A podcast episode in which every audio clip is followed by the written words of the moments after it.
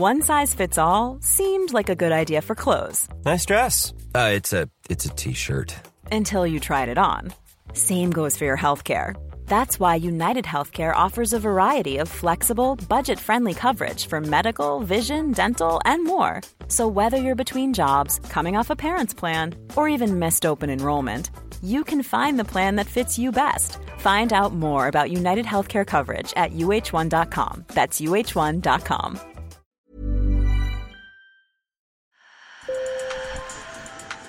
Bonjour. Hello. Hola. Marhaba bikoum. Sur le fil. Le podcast d'actu de l'AFP.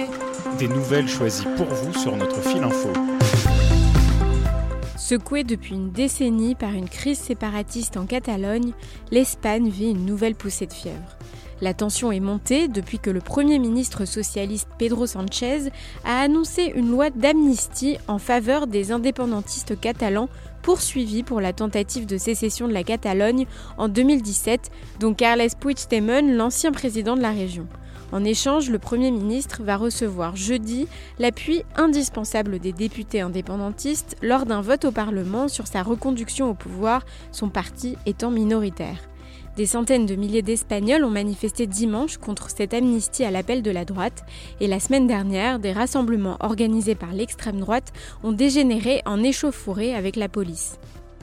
Pour comprendre les raisons de cette crise politique, j'ai interrogé mon collègue Mathieu Gors, chef adjoint du bureau de l'AFP à Madrid, et Maria Elisa Alonso, politologue spécialiste de l'Espagne à l'Université de Lorraine.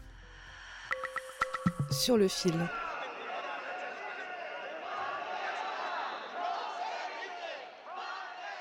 À Barcelone, ce dimanche de mi-novembre, Dorita Cantero, retraitée, est descendue dans la rue pour protester contre l'amnistie que prépare le gouvernement du socialiste Pedro Sanchez.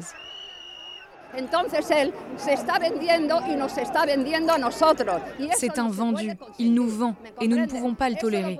Il aurait pu le faire avant, mais cela ne l'intéressait pas. Il le fait maintenant parce qu'il veut les sept votes et c'est de la braderie, c'est un gâchis et cela ne devrait pas être possible. Il est en train de faire couler l'Espagne, c'est brutal, c'est indécent. J'ai demandé à mon collègue Mathieu Gors, chef adjoint du bureau de l'AFP à Madrid, de m'expliquer ce que va permettre cette loi d'amnistie. Cette loi, son, but, ça va être d'amnistier les, militants et les dirigeants indépendantistes qui sont poursuivis par la justice espagnole, notamment pour leur implication dans la tentative de sécession de 2017. Cet accord va amener la mise en place en fait de, négociations entre le Parti socialiste et le parti de Carles Puigdemont, déjà sur la question de la de la de l'autonomie de la Catalogne et ensuite sur la reconnaissance de la Catalogne comme nation. Et les indépendantistes ont déjà dit qu'ils appuieraient la, la, enfin, ils demanderaient l'organisation d'un référendum d'autodétermination.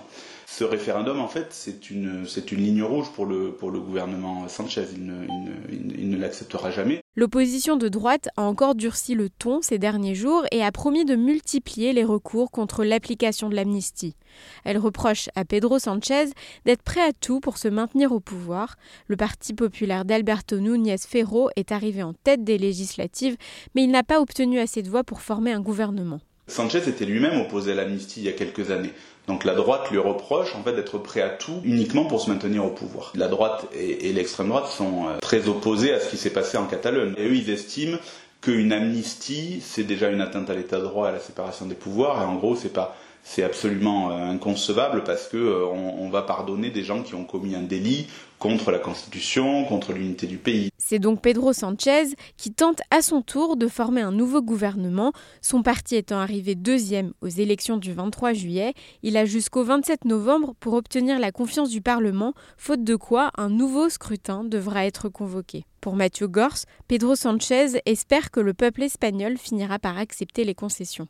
Le pari de Sanchez, c'est de se dire on va tenir bon, et si jamais le, gouvernement tient suffisamment longtemps, plusieurs années, euh, avec cette majorité qui s'annonce assez instable, les gens oublieront, ou en tout cas verront peut-être que cette, que cette stratégie aussi a permis d'apaiser les choses en Catalogne.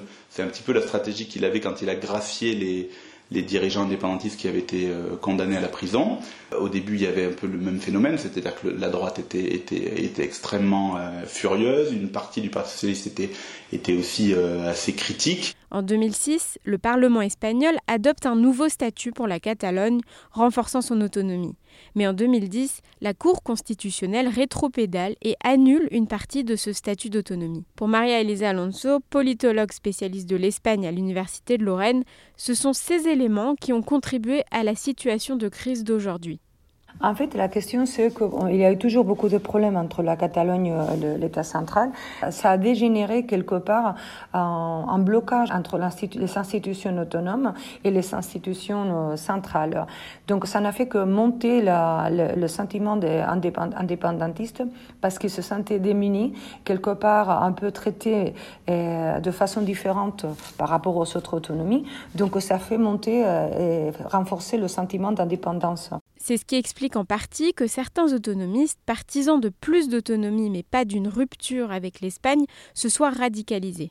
En 2017, il y a eu le référendum de Catalogne, un référendum illégal et illégal, interdit par le gouvernement central. Il a quand même eu lieu.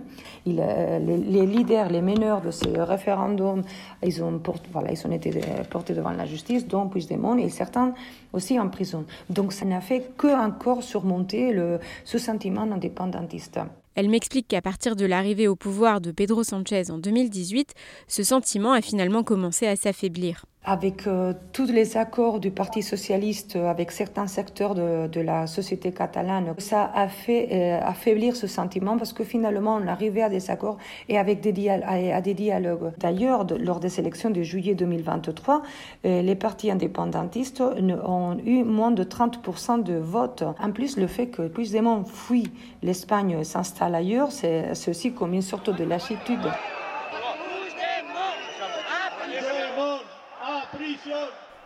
En tout cas, la promesse de Sanchez aux indépendantistes a ravivé depuis plus d'une semaine la crainte d'une sécession et provoqué des manifestations d'ampleur à l'appel de la droite et de l'extrême droite. Ces manifestations ont dérapé vers euh, des manifestations très violentes prises en haute par l'extrême droite.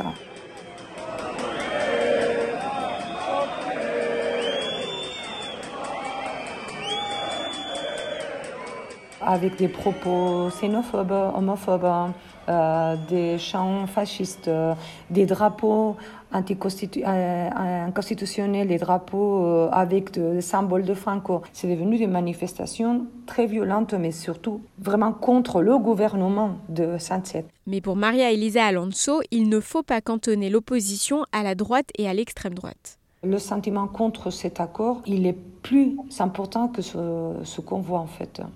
Il y a une, société silencieuse qui n'est pas conservatrice, alors elle ne va pas se manifester parce que c'est le PP, c'est le, parti ultra-droite Vox qui organise ces manifestations. Donc je pense qu'il y a une majorité sociale contre cet accord. Selon plusieurs sondages, plus de la moitié des Espagnols sont contre cette amnistie, des critiques qui s'élèvent même au sein du Parti socialiste.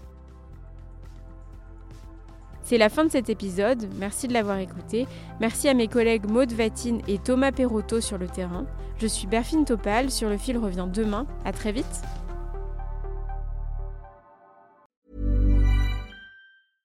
Mom deserves the best, and there's no better place to shop for Mother's Day than Whole Foods Market. They're your destination for unbeatable savings, from premium gifts to show-stopping flowers and irresistible desserts. Start by saving 33% with Prime on all body care and candles. Then get a 15-stem bunch of tulips for just $9.99 each with Prime. Round out Mom's menu with festive rosé, irresistible berry chantilly cake, and more special treats. Come celebrate Mother's Day at Whole Foods Market.